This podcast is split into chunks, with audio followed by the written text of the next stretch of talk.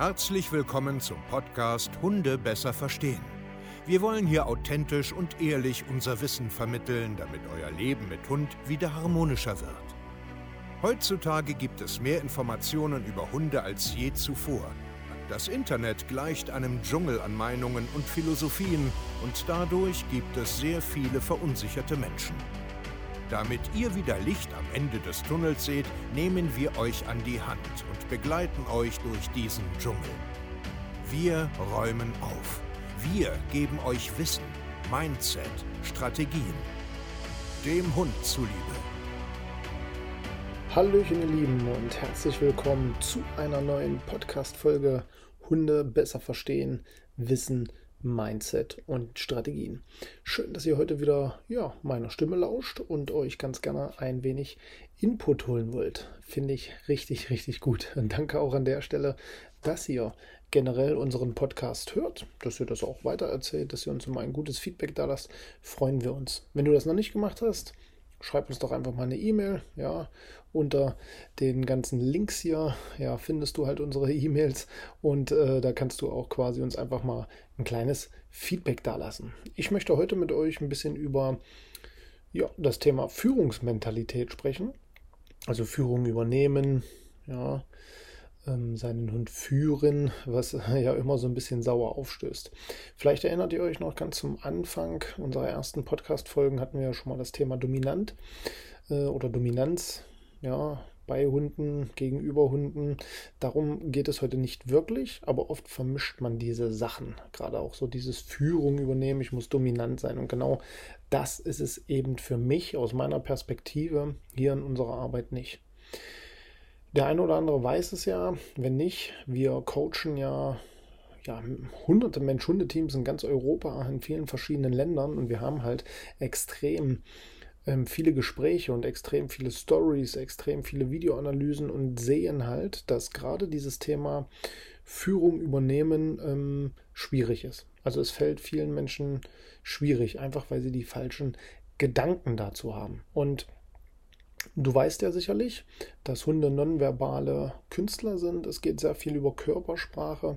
Und wenn du falsche Gedanken hast zum Thema Führung übernehmen, wird dein Körper auch falsche Signale senden. Und falsche Signale sind auch gleich falsche Ergebnisse. Ich möchte im Endeffekt dir heute ja, sechs Punkte mitgeben. Sechs Punkte, was eine gute Führungskraft im, ja, im klassischen Sinne ausmacht, was eine gute Führungspersönlichkeit ausmacht.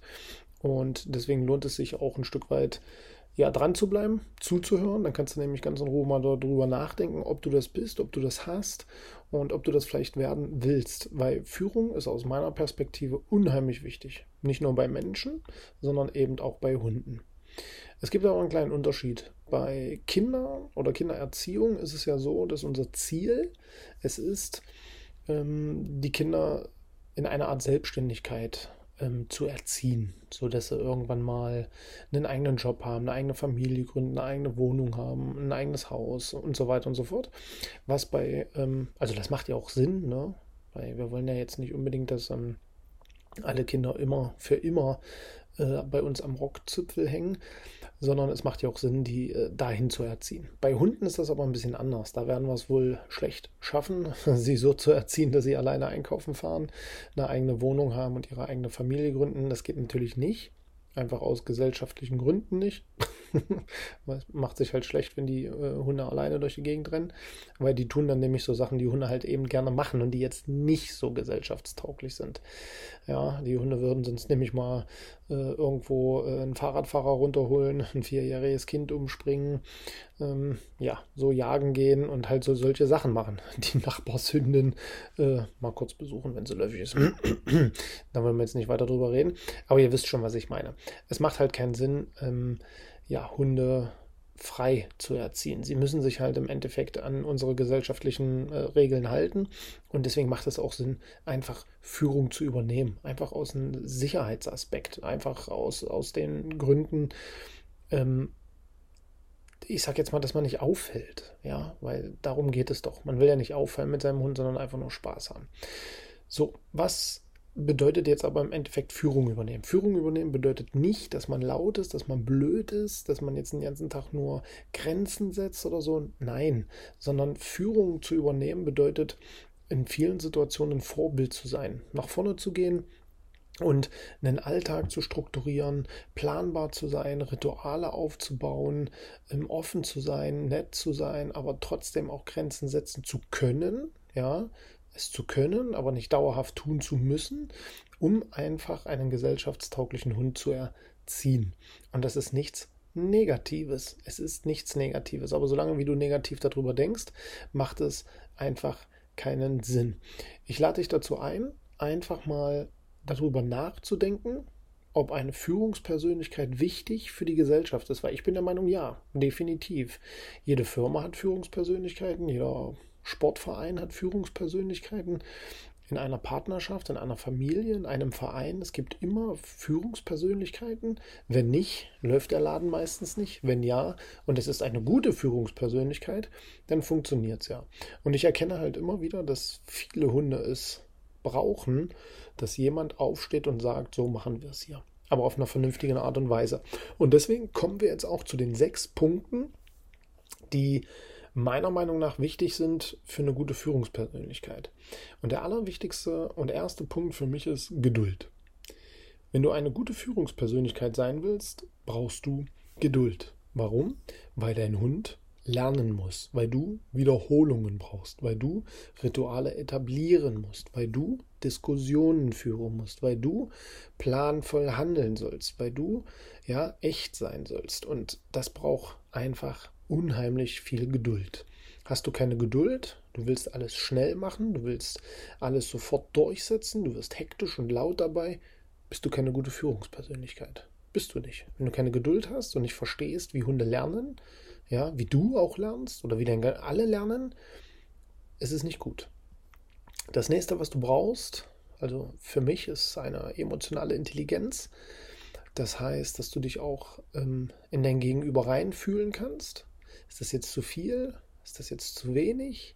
Ist das jetzt sinnvoll? Macht das jetzt hier gerade Sinn an diesem Ort? das und das zu wollen? Ist das gerade zu stressig, dass du dich einfach ähm, mal emotional in wen anders reindenken kannst, dass du schlau, also schlau bist im Endeffekt, ja, dass du dich mit Wissen auseinandersetzt, dass du etwas lernst, um dein Gegenüber auch besser zu verstehen und dich dann ein Stück weit auch reinfühlen kannst.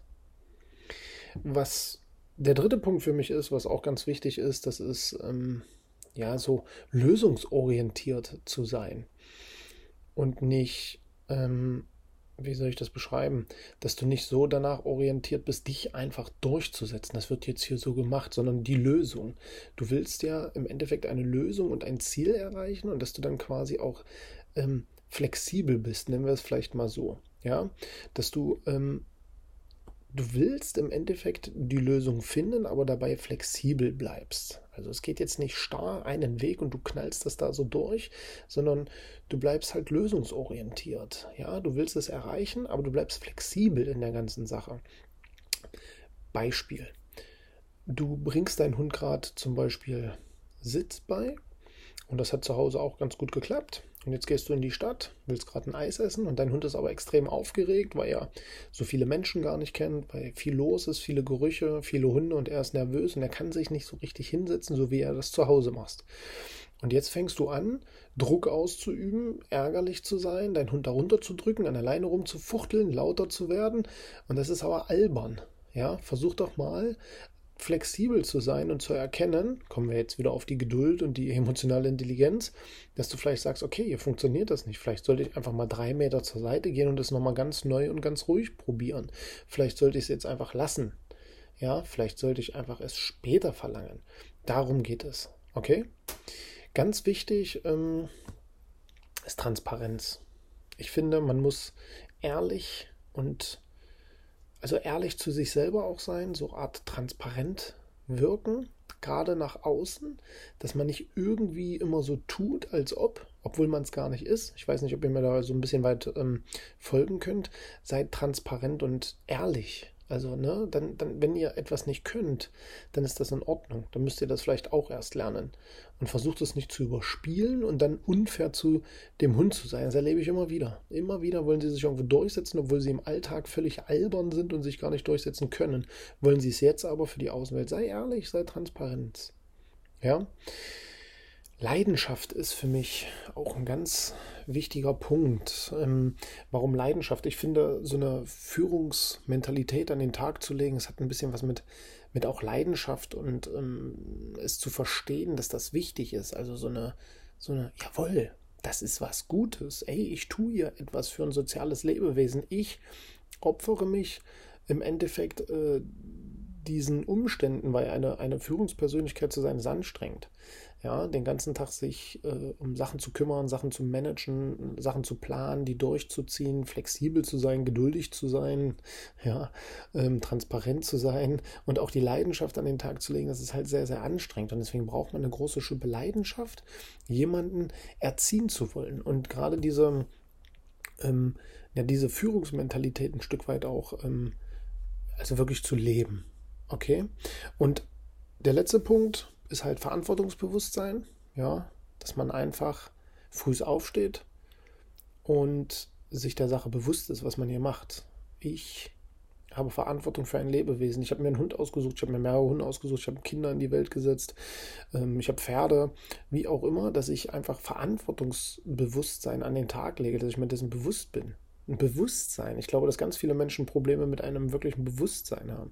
Ich habe mich für einen Hund entschieden. Also bin ich auch verantwortungsbewusst und lerne, habe Geduld, bringe Zeit mit, bringe Verständnis mit. Ja, ich bin lösungsorientiert und diese ganzen Punkte, die ich angesprochen habe. Ich finde das sehr, sehr wichtig. Vielleicht bringt dir das ein Stück weit, ähm, mal ein bisschen darüber nachzudenken, vielleicht auch mal zu sagen, hey, yo, vielleicht müsste ich ein bisschen mehr an den Tag legen oder vielleicht auch gar nicht. Vielleicht sagst du ja auch, du Steve, ist überhaupt nicht meine Welt. Ich kann den ganzen Tag alles mit Liebe machen.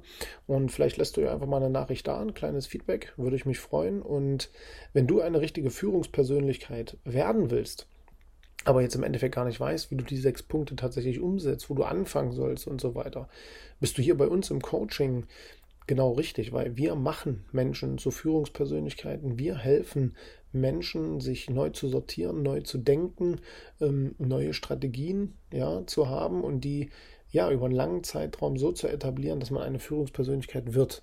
Und deswegen kannst du auf www.steve-kaye.de gehen, guckst dir einfach unser Vier-Schritte-Video mal an und bewirbst dich bei uns und dann sprechen wir mit dir und helfen dir im intensivsten und coolsten Coaching, was es im deutschsprachigen Raum gibt. Ich freue mich. Schön, dass du zugehört hast. Wir hören uns zur nächsten Podcast-Folge. Euer Steve. Macht's gut. Ciao.